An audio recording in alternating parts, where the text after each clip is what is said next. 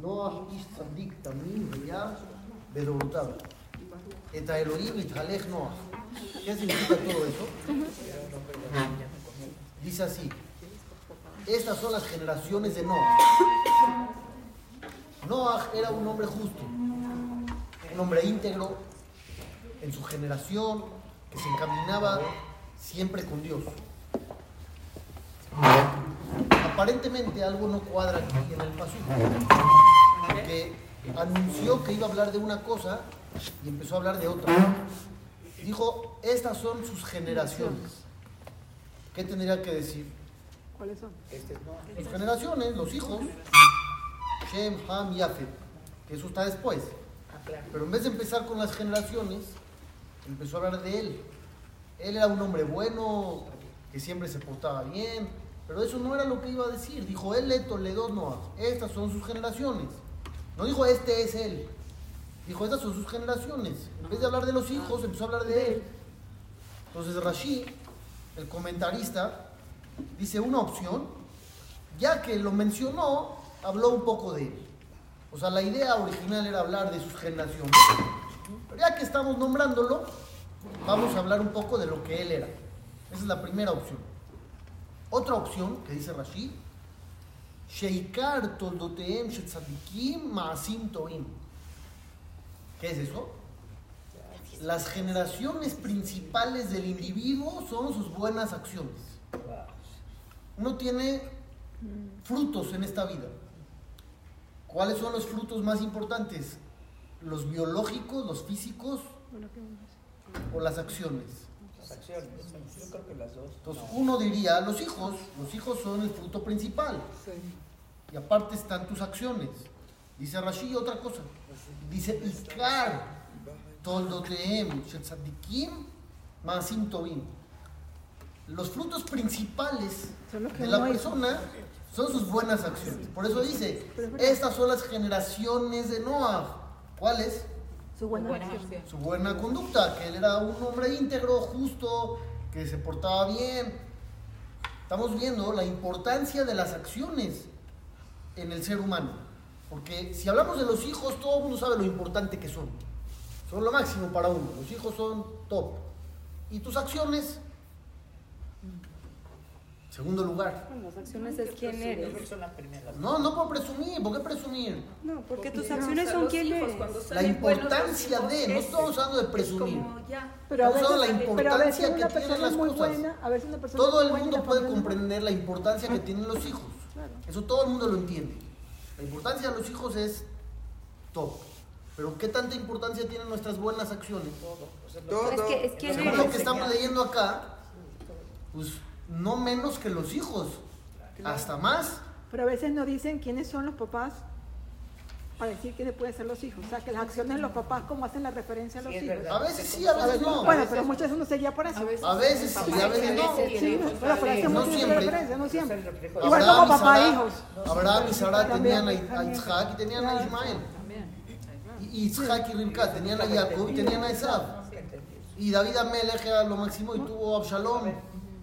O sea, hay de todo, no hay garantías de De nada. aquí para allá y de allá para acá. Uno de los nietos de Moshe Rabbenu era un sacerdote idólatra. Pero wow, Nieto de Moshe Rabbenu. En los libros dice ahí, Yehonatán ben Gereshom ben Menashe. Hay un pasú que así dice. Había un sacerdote que se llamaba Yehonatán, hijo de Gereshom, hijo de Menashe. La palabra Menashe tiene una nun enorme. En vez de una nun de tamaño normal, tiene una nun enorme. ¿Por qué la nun está grande? Dice, porque si la quitas, ¿qué queda ahí? Moshe. Menashe, quítale la nun, Moshe. Entonces dice, ¿por qué la pusieron grandota? Para que sepas que no pertenece ahí. La pusieron ahí para no hablar mal de Moshe. Para que no quede marcado en el libro para toda la historia que Moshe tuvo un nieto idólatra, le pusieron Menashe para camuflear ahí, para esconderlo. Qué fuerte. que no pase de Pero un nieto de Moshe Rabenu era sacerdote idólatra. Y por otro lado, el mismo Abraham tuvo un padre que vendía ídolos Sí. y él se portó bien. Entonces, no necesariamente los hijos son el reflejo de los papás. No necesariamente, ahí están ejemplos que estamos trayendo, que hay para todos lados. Uno puede ser muy bueno, puede ser muy malo. El rey Hizkiyahu, el rey Hizkiyahu fue uno de los Matzadikim de la historia, a tal grado que la Gemara en Masejet Sanedrin dice que podía haber sido el Mashiach. Su papá era un hombre llamado Ahaz, que cerró todos los Bate Midrash de Israel. Dijo, nadie estudia Torah, se acabó esto. Mandó a clausurar todas las casas de estudio para que no existan después gente que sepa Torah, que se olvide la Torah. Y su hijo Hizkiyahu era un tzadik impresionante que al revés propagó el estudio de la Torah por todos lados. Entonces no hay garantías ni para acá ni para acá. ¿Sí? ¿Entendimos esa parte? Lo que dice aquí Rashi es que las buenas acciones son tus frutos principales. Tus hijos son lo máximo, pero tus, tus acciones son realmente lo que eres tú. Dice la Mishnah en Masejet Avot, Kol merubami ma'asab le ¿A qué se compara un individuo que tiene más conocimientos que acciones? ¿Qué quiere decir que tiene más conocimientos que acciones? Sabe. Muchísimo, pero hace menos de lo que sabe. Pero sabe, sabe, sabe un buen. ¿A qué se compara? Yo creo que es peor que no sabe. Apicorós no. No, no dice que hace cosas malas. No dice que no las hace malas. No dice que peca o que es malvado. No, no. Hace cosas buenas, pero no a su nivel de capacidad intelectual. Sus conocimientos superan sus acciones en el terreno de juego. Yo creo que la mayoría es así, ¿no, Rabí?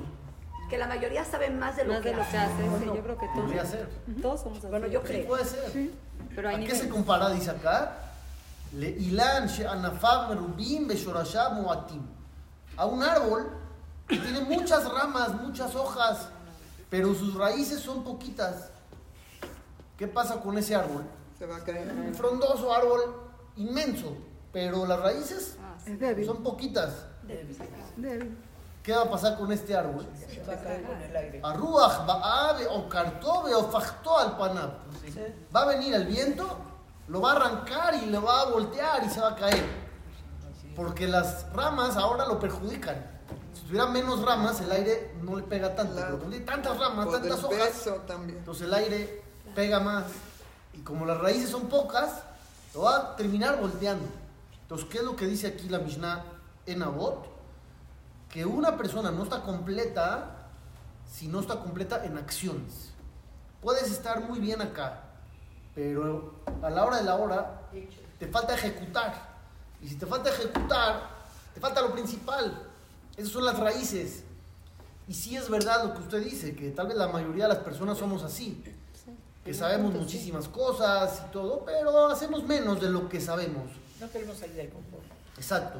Nos cuesta trabajo sí, claro. salir de la zona de confort. Y estamos viendo la importancia de los hechos. Los hechos son lo importante. Uno va a llegar al shaman y va a decir, yo estudié y luego... Está bien, es padrísimo estudiar y hay una gran recompensa. Lo tienes que hacer. Si alguien, por ejemplo, estudió medicina 10 años y se especializó otros 5 años y luego terminó construyendo casas. No, o sea, no aplicó. Y, y tal vez le fue muy bien construyendo, ¿eh? No estamos diciendo que, que, vivió como pobre, le fue muy bien. Pero pues no era eso lo que, lo que iba, ¿no? No era lo que estaba planeado. ¿Qué pasó con todos los años de estudio? Se arrepintió de lo que estudió. Rabazí el Tower, en su libro Los días están llegando, habla con un ejemplo sobre un artista que tenía talento para la música y podría haber sido un pianista espectacular. Y terminó trabajando en la Bolsa de Valores de Nueva York. Y le fue muy bien y le pegaba bien a todos los proyectos y se hizo millonario. Dice, al final de cuentas, está en un exilio de personalidad. ¿Por qué? Porque él, él, era un artista, él podía haber sido algo... Está bien, se hizo millonario, le fue muy bien en la bolsa, pero él no era un trabajador de bolsa, él tenía otro, otra madera. ¿Sí o no? Otro potencial. Otro potencial. Entonces, ¿cuál es el potencial del alma judía? ¿Cuál es el potencial de cada uno de nosotros? de cada uno de los integrantes del pueblo de Israel. Entonces dicen los jajamín, cuando alguien fallece, Barminan, se rompe uno las ropas, los familiares cercanos. Originalmente no nada más los familiares cercanos, sino cualquier individuo que estaba presente cuando alguien moría, la alajá original era se rompían las ropas, aunque no sean parientes. Si era el doctor, si era la enfermera, si era el primo lejano, el amigo, cualquiera que esté presente cuando alguien muere, se tiene que romper las ropas. Ya luego quitaron esa ley. ¿Por qué la quitaron? Porque ya nadie iba a querer estar ahí. Uno dijo, ah, ya se va a morir, me voy a Se tener que romper la camisa, no, mejor me Entonces solo. se iba a salir uno, se iba a salir el otro y se iba a morir solo. Y el alma sufre si se muere solo. El alma disfruta si hay parientes a la hora de su fallecimiento. Es un gran consuelo para el alma que estén presentes sus familiares. Entonces por eso quitaron esa ley.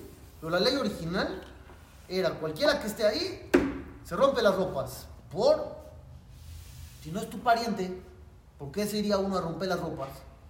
Entonces dicen ahí, ¿sabes por qué? Porque esto se compara a un Sefer Torah que se está quemando. Barminan, si uno ve un Sefer Torah que se está quemando, pues se rompe las ropas en señal de, de luto, de dolor, es una tragedia. Ok, está padrísimo eso. Si el muerto fuera un tzadik, tipo Sefer Torah. Si él fuera Rabbi Akiva y lo ves que se está muriendo, pues sí, todo el mundo que se rompa las ropas. Pero la alajá no es para Rabbi Akiva nada más. La alajá de romperles las ropas para quién es? Para No todos. sabemos qué acciones buenas tuvo. ¿no? Entonces, ¿todo, todo Yehudí es tipo Sefer Torah? No. Porque el alma del Yehudi No, pero nadie sabe. Solo Dios sabe quién tiene las mejores acciones y quién Entonces no. nosotros, por si acaso, nada más nos rompemos las ropas. Pues sí. Por si era como un Sefer. el alma sabe. del Yehudi es especial. ¿No? Que no sabes. Por si la moja. Por eso, por si acaso. Pues sí. Como no sabemos quién es bueno y quién no, vamos a rompernos ropas por todo. Pero seguramente tiene La buenas ropa, acciones. la ropa es como el cuerpo. No todo. O tal vez, No todo mala. tiene una santidad tipo Sefer Torah. Todos. La- El alma. Todos la tenemos. Nada más que a veces se opaca por las malas acciones o se cubre de impureza. Pero real, real, real, por dentro, somos buenos, somos puros, tenemos potencial. Así dice, pero hay también, que Dios me perdone, pero hay Yehudim de verdad que también. El alma, el alma, para el bien. alma Pero que es pura. eh, eh, se ve Menos que por nosotros. fuera Su porque la muerte no, no es buena Bueno, porque hace eso- cosas. Porque son sus acciones. ¿Qué dice Shlomo Amelech en Shir Hashirim? Al tiruni sheani sheharhoret. ¿Por qué? ¿Qué sigue? Por las acciones. ¿Qué sigue? Shazaf y Sheshazafat y Hashem. ¿Qué es eso?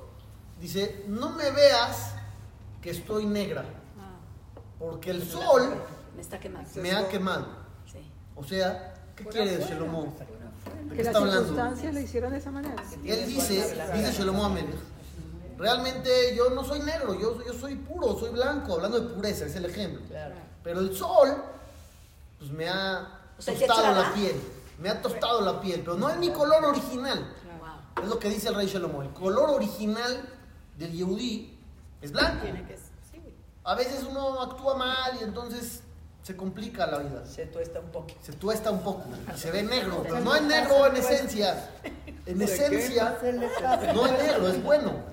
Hay judíos ahorita que en Estados Unidos, súper ricos y todo, y hablan pestes de, de Israel y de todo lo que hay.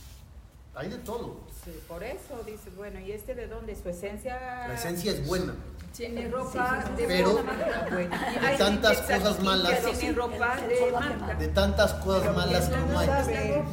Se va cubriendo y cubriendo y cubriendo de capas de impureza. Eso es lo que pasa. Se va uno cubriendo de impureza. Pero originalmente uno es bueno. Cuando dice que Yitzhak se había quedado ciego y sentía que iba a morir, le dijo a esa sal a cazar, te quiero dar una verajá antes de partir de este mundo. Y al final, Ribka le dijo a Jacob, entra tú, vuélale las bendiciones a tu hermano. Sabemos toda la historia. Dice, Vayara, Edrea, Begadab. Cuando entra Jacob, vestido como Esab, dice, percibió Isaac el aroma de sus ropas. ¿Y a qué olía? Sabaca. ¿No? Usted tiene razón, usted tiene razón, pero no es lo que dice ahí. Vamos a leer qué dice ahí. Dice que a pero dice que a vaca, pues Porque las Es que traía la ¿Por qué? ropa Porque de estaba en el Abraham. ganado. Te la transforma la, la ropa de Abraham. Jacob vino en ese momento estaba cubierto de piel de chivo. ¿Por qué estaba cubierto de piel de chivo? Para pasar por un hombre velludo, ¿no? Esa era la idea. Entonces, obviamente esto tenía que oler mal, no podía oler bien. Bueno, no todos los velludos huelen mal. Ah, los chivos huelen padrísimo. No, no, no, no, las personas. No, pero él puso las piezas. Dice Orod Gedaye Aizim, Ilbisha Aliada al Zabara. Piel de chivo le puso sobre las manos y sobre su cuello. Entonces obviamente no olía muy bien. Claro Usted ha ido con sus nietos a la granja de las Américas, no, no huele muy bien. No, no huele tan bien. No huele mal. Entonces, ¿qué, qué pasa? Dice la Torá pero por él, por las acciones de él. que, Por las acciones de él, como olía a Ganede. La esencia de él. pero, ¿qué dice aquí? Dice aquí que Isaac Avinu percibió el aroma del paraíso celestial. ¿Cómo puede ser? ¿No era por la bata acá? Ah, la bata olía a paraíso No, celestial. no sé, era de Adam a, a Rishon, no sé. Era la. Reach Beni que Reach Sade Asher Berajó Hashem. El aroma de mi hijo es como el aroma del campo bendecido por Dios. Así se ¿Cuál es eso? Dice Gan Aiden. Ahí está. Así se Rashi. ¿Y por qué Gan Aiden? No tiene sentido. Señal de Hashem, Dice dice que, le tocaba la muy dentro de él, eh, Isaac sabía que. Él hacía buenas acciones. Entonces sabemos que... que en el Sefer Torah no hay vocales, no hay puntitos. No, sí. Entonces se puede leer de diferentes maneras las palabras. Se dice, aquí el Midrash, Alti creve Gadab, Ela Bogdab. No leas ropas, lee traidores. Bogdab son traidores. Boged, un Boged es un traidor. Entonces, ¿qué, qué significa todo? Que cuando entró Jacob Avinu, Isaac Avinu vio, dice el Midrash, con una visión profética, que iban a existir traidores en el pueblo de Israel y al final de su vida se iban a arrepentir. Iban a regresar al camino del bien. Y eso tenía aroma de paraíso celestial. ¿Por qué? Porque la Teshuvah borra todos los pecados, borra todo lo anterior. Y no nada más borra todo lo anterior, ahora tienes nivel de Gan Aiden, de paraíso celestial. ¿Ok? Entonces cre- creyó que Sara Entonces, había hecho eso. No, no, no, no, fue una profecía que llegó en ese momento. Que él vio a unos malvados que iban a existir, que al final de su vida iban a hacer Teshuvah. ¿Saben los Masiot, el Midrash del hombre que entró, Yosef Meshitá, al Bet Amigdash, ¿se acuerdan? Cuando los romanos habían llegado a destruir el Bet Amigdash, primero lo querían impurificar. Lo tenían miedo de entrar, era un lugar muy sagrado. Entonces dijeron que entre un judío, lo profane y luego entramos nosotros. Betamigdash. Entonces, ofrecieron, el que entre se puede llevar lo que quiera. Y un yehudí se ofreció, Yosef Meshitá se llamaba. Dijo, yo entro, órale, va, ¿qué? Entró y sacó la menorá. Y cuando la vieron dijeron, no, no, esto está impresionante, es bellísima. Era de oro puro, una sola pieza. Sí, exacto. Entonces dijeron, este es para el César y vuelve a entrar. Ahora sí, llévate lo que quieras. Y dijo, no, ¿cómo voy a volver a entrar? Yo ya hice enojar a Dios una vez, no lo haré enojar dos veces. Le dijeron, bueno, ya no te estamos preguntando, entra otra vez. No, no, yo no entro otra vez, yo ya hice enojar a Dios una vez. No nos pongas a prueba, tienes que entrar. No entró, no entró, no entró, lo torturaron hasta morir. Y murió diciendo, pobre de mí, que hice enojar a Dios.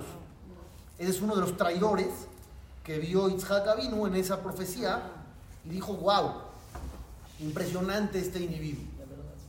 Hay otro que dice la Mishnah, Yakum Ish Zerorot, era un hombre que se había asimilado con los griegos y había abandonado todo. Y en una ocasión iban a matar a su tío, porque su tío era bueno, era tzadik. Y por enseñar Torah y estudiar Torah y cumplir Torah lo iban a matar. Entonces llegó el sobrino y, y iba al lado del tío. Pero el sobrino, ¿con quién viene? Con el que mata. Con los griegos. Viene del equipo contrario. Y se empezó a burlar de su tío. Le dijo, mira tío, todo lo bueno que fuiste y de qué te sirvió, no te sirvió de nada.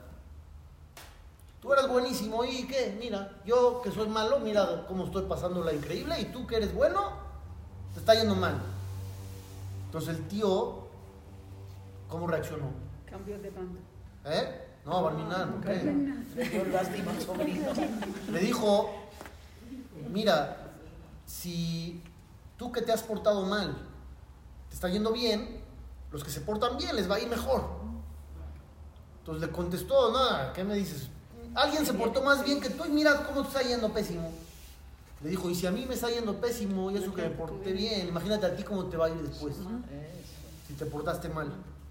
Entonces en ese momento le pegó ese mensaje. ¿Qué hizo? Fue a su casa, hizo teshuvah completa y se mató. ¿Cómo se mató? Cumpliendo las cuatro muertes del Betín. El tribunal a los malvados los mataba con cuatro tipos de muertes diferentes. O los apedreaban, primero los aventaban y caían y luego si no se morían le echaban piedras. Otros plomo hirviendo, otros se quemaban por dentro, otros la espada, otros los ahorcaban. Entonces, ¿qué hizo este hombre? Puso una fogata, la prendió, se subió arriba, se puso una soga al cuello, puso una espada abajo y se echó. Los terminó quemado, aventado, ahorcado y, y la espada. Pero que lo hizo por Kiddush Hashem. No, lo hizo porque él pensaba que esa era su, manera de expiar sus pecados. Decía No es algo permitido, eso no se puede. que no mereció Eso no se puede cosa, hacer. No crean que se puede hacer, eso está prohibido. Una persona que hace teshuvah no tiene por qué matarse para tener perdón. Pero él así lo hizo. Él se equivocó, pensó que esa era su manera de, de expiar. Entonces, todavía no mataban al tío cuando él ya había hecho todo eso. Y el tío antes de morir ve cómo el alma de su sobrino se va al paraíso. Y dijo, se me adelantó. Se me adelantó. Acabamos de platicar ahorita y ya se me adelantó. Entonces dice que Jacob, cuando entró con Isaac, Isaac vio eso en su profecía. Dijo, los traidores de Israel, mira cómo son buenos. Fueron malvados toda su vida, eran de lo peor que hay. Aliados de los enemigos. Justo de lo que usted está hablando. Aliados de los enemigos. De los romanos, de los griegos. Y con todo y todo, cuando hicieron Teshuvah, se limpiaron perfectamente bien. Entonces pensó que era esa. No necesariamente. Ah, no. No necesariamente. Fue una visión que le llegó. Rav Galinsky pregunta, ¿y por qué justo la Torah insinúa eso en la palabra ropas? Yo les dije, no leas ropas, Begadad, lee Bogdad, traidores. ¿Por qué justo esta historia está aquí en la palabra ropas? Dice, porque la maldad es como la ropa, no es parte de ti. Ah, te la pones. Te la pones o te la quitas. Claro. No es parte de. Por más malvado que uno haya sido, el momento que decide, se quita la maldad, la cuelga ahí y toma un nuevo camino y se hace bueno. Sale su esencia. Su esencia sale a la luz. Eso es lo que dice el rey Salomón. No soy de color negro, yo es la ropa nada más. Es lo que dice acá. Es como regañar a alguien, regañas la conducta y no regañas Exacto. la esencia. Así es. Entonces, eso es lo que tenemos que entender. Que en esencia tenemos potencial y somos buenos, pero hay que ejecutar. Que no se quede todo en, en el potencial y en la teoría. Como dice la Mishnah en Avot. Puede ser que tengas mucho conocimiento, pero te falta hacer, te falta ejecutar en el plan de juego. ¿Qué pasa ahí? Y dices, no, yo sabía mucho. Y luego, Claro. y luego, ¿por qué no hacías nada? Es como que estamos viniendo a clases, y a clases, y a clases, y a clases. Y entra por acá y sale. No, yo creo que no entra y sale. Yo creo que entra y un poco se queda, y entra y otro poco se queda, y entra y otro poco se queda. 12, a la 1, a las 3. Cuando me enojo, mi esposo así me contesta. ¿Qué? ¿No tomas muchas clases de Torah? ¿Por qué estás así? Tomas muchas clases de Torah, ¿no? Aplícalo. A ver, el alma se alimenta de estas clases. Claro, muy Todo sirve. Yo creo que vamos poco a poco adquiriendo, asimilando, y se hace parte de nosotros. No. No hacemos cambios tan extremos ni tan radicales, pero poco a poco vamos avanzando. Yo me quiero imaginar que cada cosa nos acerca un poco más a la meta. Aunque uno crea que no le queda nada, al final siempre algo queda. Enseñé un, un en Shabbat sobre Rab Meir Hadash, este jajam, cuando era joven, vivía en Rusia, cuando habían derrocado al zar, y en esa época se empezaron a formar muchos grupos de anarquistas, cada quien en contra del gobierno, cada quien hacía lo que quería, formaban su propia autoridad, y empezaban a cometer crímenes y juzgar a la gente, se hizo un desastre. Él cuenta cuando él era chavo, uno de esos grupos puso un toque de queda en el pueblo y nadie podía salir después de esa hora. Y él, por alguna razón que no cuenta ahí, tuvo que salir. Apenas salió, lo capturaron. Lo llevaron a la jefatura de policía de estos cuates y inmediatamente lo condenaron a muerte. Lo llevaron al paredón. Llegó el soldado que lo iba a matar y le dijo, muévete un poco para apuntarle bien y dispararle en el centro Que no le vaya a fallar. para que no le vaya a fallar. Y el rap cuenta, me quería mover, pero del miedo me paralicé y no me respondían las piernas. Me quedé congelado. Y se enojó el soldado, dijo, muévete. Y, y le dijo, me quiero mover, no, no, no puedo, de, de los nervios. Entonces el soldado se enojó y dijo, te mueves, no me voy a mover yo, tú te mueves. Entonces empezó a hacer de palabras, cuando de repente entró alguien ahí a donde estaban en ese patio y le dijo, ¿qué andas gritando? Le dijo al soldado, ¿qué estás gritando como loco? ¿Qué pasa? Dijo, es que este judío no se quiere mover. Dijo, ya déjalo que se vaya. Déjalo que se vaya. Entonces dice él, me fui. Gané la vida otra vez. Dios me regaló la existencia. Entonces, en el camino, dice él, empecé a pensar, Dios me acaba de regalar otra oportunidad. Me tengo que comprometer a ser mejor. Voy a cambiar en esto, en esto, esto voy a hacer, esto. Dice, recibí un buen de cosas. Dice, pero mientras yo seguía avanzando, iba eliminando algunas. Bueno, no, esta no, esta, esta está muy radical, muy extrema. Bueno, esta mejor, mejor más poco a poco, ¿para qué? Dice, después de un tiempo, Se le olvidó. todo se me olvidó, regresé a la rutina, parecía que nunca me pasó nada. Dice, yo pensé, dijo él, yo pensé que no me quedé con nada. De todo lo que recibí, al final todo se perdió y el impacto del milagro se desvaneció. Entonces él contó eso y dijo, pensé que no me sirvió de nada. Pasaron los años, él se fue a Israel, llegó a Hebrón. En Hebrón hubo un pogrom muy fuerte. Los árabes habían entrado a matar a gente, a degollar, a decapitar, hicieron lo que quisieron. Luego un parecido a lo que pasó ahorita. Dice, donde yo estaba, éramos 60 personas, en el lugar donde él estaba. Y empezaron a matar. Dice, yo y un amigo nos echamos al suelo. Y empezaron a caer cuerpos encima de nosotros. Y después de unos minutos me dijo mi amigo, vamos a salir. Y hay que pedirles que nos maten rápido. Ya, sin sufrir. Si igual nos van a matar, hay que pedir que sea rápido. Y el rab dice, le contesté, cállate, cállate, Dios nos va a salvar, cállate, todo va a estar bien, tú ten fe. Está bien, el otro se quedó callado. Pasaron otros minutos, ya no se oye nada. Se fueron los reshaim, estos malvados, se quedaron escondidos ahí otro tanto, hasta que al final ya, Baruch Hashem se salvaron. Dice, murieron 58 personas, de 60, que estábamos en ese lugar. Nos salvamos nada más mi amigo y yo. Dice. Después de que nos salvamos, me dice mi amigo, cuando yo te dije que vamos a pedir que nos maten rápido, yo tenía razón. La lógica estaba de mi parte. Porque era obvio que nos iban a matar, están matando a todos. ¿Cómo tuviste tú esa fuerza de callarme en ese momento y de decirme, cállate, ten fe, todo va a estar bien, nos vamos a salvar? ¿Cómo, cómo tuviste tanta fe? Entonces dijo él, ¿sabes por qué? ¿Por qué? Porque ya me había salvado una vez. Sí, Hace varios años yo ya estuve ahí y me salvé. Y yo pensé que no me había quedado nada de ese milagro. La fe. Pero ahí está que sí.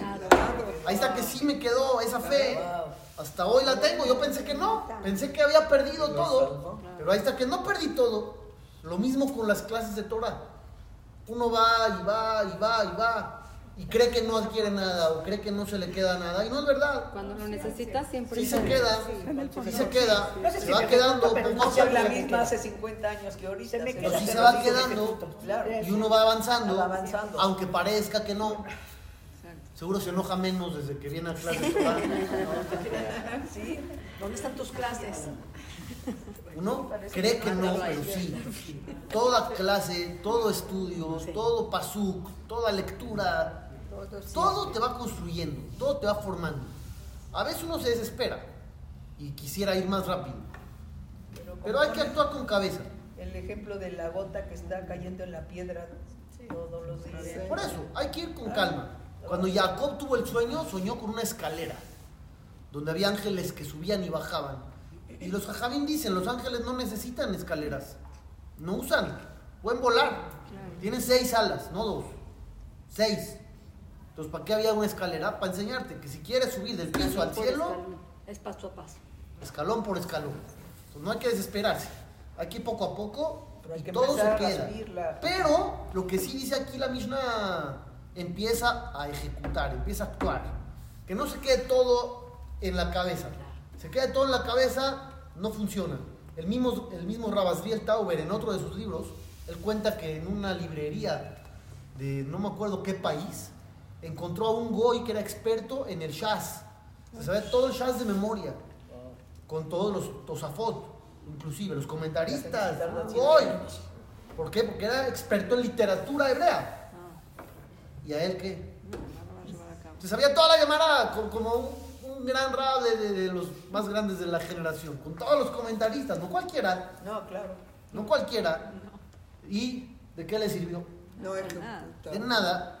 Entonces no es nada más tener conocimiento, hay que hacer, hay que ejecutar. No se convirtió. ¿No?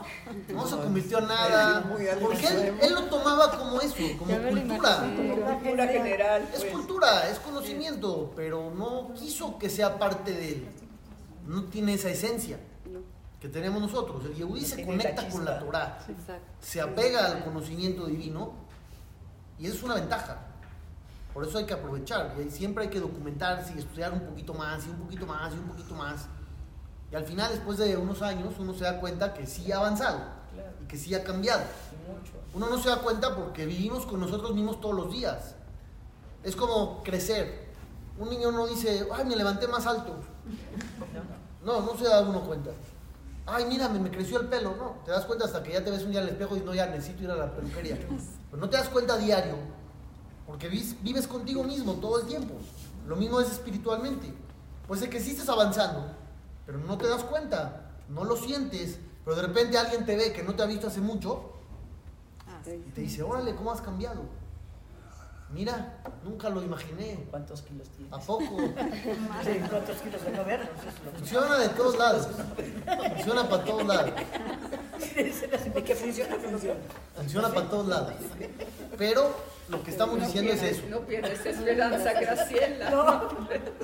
Hay que actuar. Hay que empezar a tomar medidas en el terreno de juego. Que no se quede todo acá. El conocimiento es muy bueno. Pero como dice la Mishnah, las raíces son los hechos. ¿Qué pasa con nosotros? Que a veces los hechos dependen del estado anímico. Un día estoy de humor, entonces soy el mejor. Un día no estoy de humor y ya no quiero nada, y ni me importa y me vale. Y no está dejas bien. pasar a todos en el coche, pero el día que estás de malas, que nadie se te cruza. Sí, de verdad. Sí, sí, sí. Así somos. Hay un día que amaneces inspiradísimo y te echas el mejor rezo en la mañana y verajot, un cabaná y ayudas al prójimo y, vas a tu clase. Y hay días donde dices qué rezar ni qué rezar y no quiero nada. y- Depende mucho del estado anímico. Eso es, por una parte, natural, es normal, pero hay que tener ciertos límites. Hay que decir, hay ciertas cosas que no pueden depender de mi humor. Hay cosas que tengo que hacer, sí o sí. Y hay cosas que no puedo hacer. No importa de qué tan mal humor esté, hay cosas que no puedo hacer. Siempre uno tiene que tener ahí un marco de donde de ahí no se salga. Dentro del marco vamos y venimos. Pero hasta cierto límite. Si uno está de malas en el coche y está de muy mal humor y se le mete uno, ¿qué hace? ¿Le chocas adrede? No, tal vez le, le tocas el claxon, tal vez llegue otro y le grite. Pero, pero no vas a cometer la locura de chocarle coche, adrede. Eso no, dices ya, tengo, tengo cierto límite. claro. Cierto límite hay ahí. no estoy de humor, me, me puso muy de malas, no me gustó. Hay otro que tiene otro límite. ¿Sabes qué? Yo ni le voy a gritar. Tal vez el claxon, pero no le voy a gritar una grosería. Hay otro que trabajó más, ni el claxon le va a tocar. Por eso, hay de todo. Cada quien se va poniendo sus límites. Somos ángeles. No No, y la terapeuta te dice, dile algo aunque no te oiga, sácalo. Puede ser, no sé. Hay que sacarlo. Esto está prohibido. Ahorita, ahorita, esto está ¿Qué? prohibido, lo que dijo Raquel. ¿Qué dice la Torah? Lote kalel No haeresh. te enojes. No maldigas a un sordo. Ah, ese punto está ¿Por qué, ¿Por qué me prohíbes maldecir al sordo?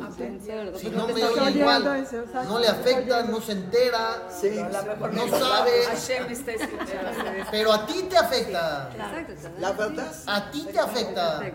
¿Por qué? Porque en ese momento te convertiste en un monstruo.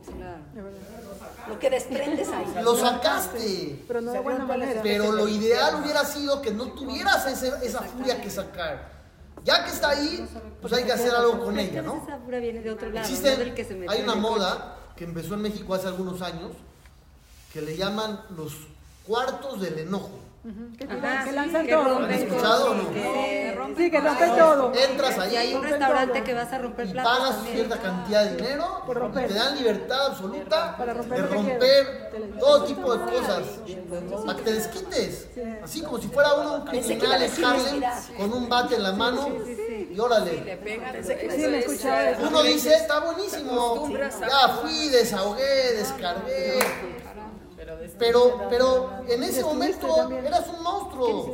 Lo ideal hubiera sido que no tuvieras que, que necesitar eso, esa descarga de furia. Que hubieras podido manejar tus emociones de una manera distinta. En ese libro que está ahí del todo por el creador, que yo le hago mucha publicidad porque es muy bueno. Sí, sí, sí, es bueno. Ahí cuenta una historia.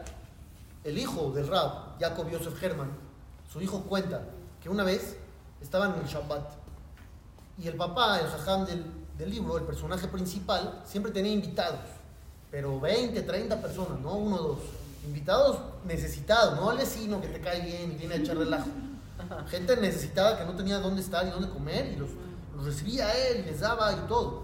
Dice, en una ocasión había un cuate que no estaba muy bien mentalmente y le sirvieron un plato de cholent.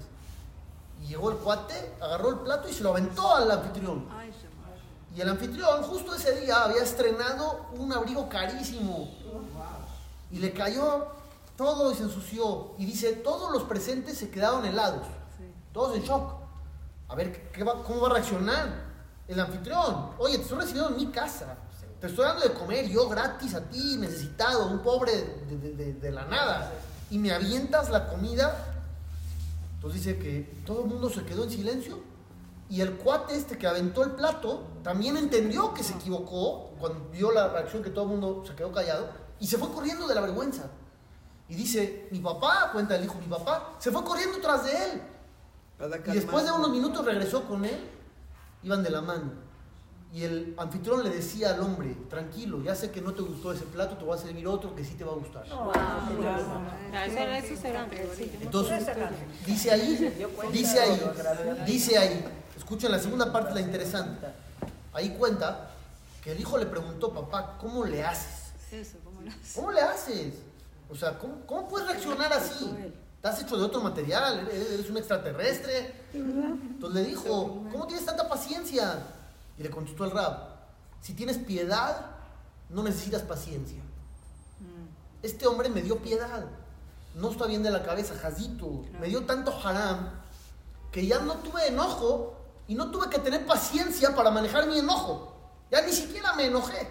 Tuvo piedad. Si uno estuviera en el coche, su- si uno estuviera en el coche el otro- y tuvieras visión profética, como el Arizal, así que veía a la gente y le podía decir todo lo que había hecho, y ves que el Señor acaba de tener el peor día de su vida, se acaba de pelear con su pareja, acaba de perder dinero, le informaron de un problema de salud, y está histérico y se te mete, Claro. ¿qué harías? Nada. Nada. Nada. La verdad, Nada. Nada. se vea. Nada, dirás Jazito. Claro. Jazito, pobre, ¿qué día ha tenido? Haram. Es más, le voy a dar más espacio. Así dirías. Claro. Pero ¿cómo le hiciste? ¿Cómo manejaste? No tuviste que manejar, no tuviste que trabajar sentimientos, no tuviste nada. ¿Por qué? Porque Tu enfoque venía desde otro ángulo. Dijiste, me da piedad, es lo que dijo el jajam. Si tienes piedad, ya no necesitas paciencia. Todo depende de- del, del lente con que lo veas. Entonces, lo mismo ahí. Yo no puedo poder ver con esos lentes. Hay que comprar esos lentes. Hay que trabajar esos lentes, hay que construirlos, no se compran en, en Devlin. Juzgar para bien. Tiene uno que trabajar eso, pero ya no va a necesitar descargar. Ya no va a necesitar romper televisiones con un bat para estar tranquilo.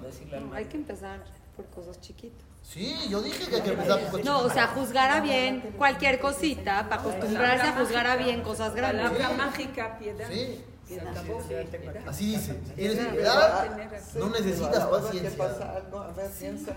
Dios hará, ya. ¿Cómo ve ahorita al presidente Milei? podemos es una, un alma judía ahí perdida, yo digo. ¿Quién sabe? No, yo sí digo, sí.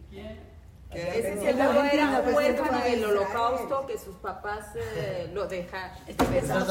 Bueno. Gracias,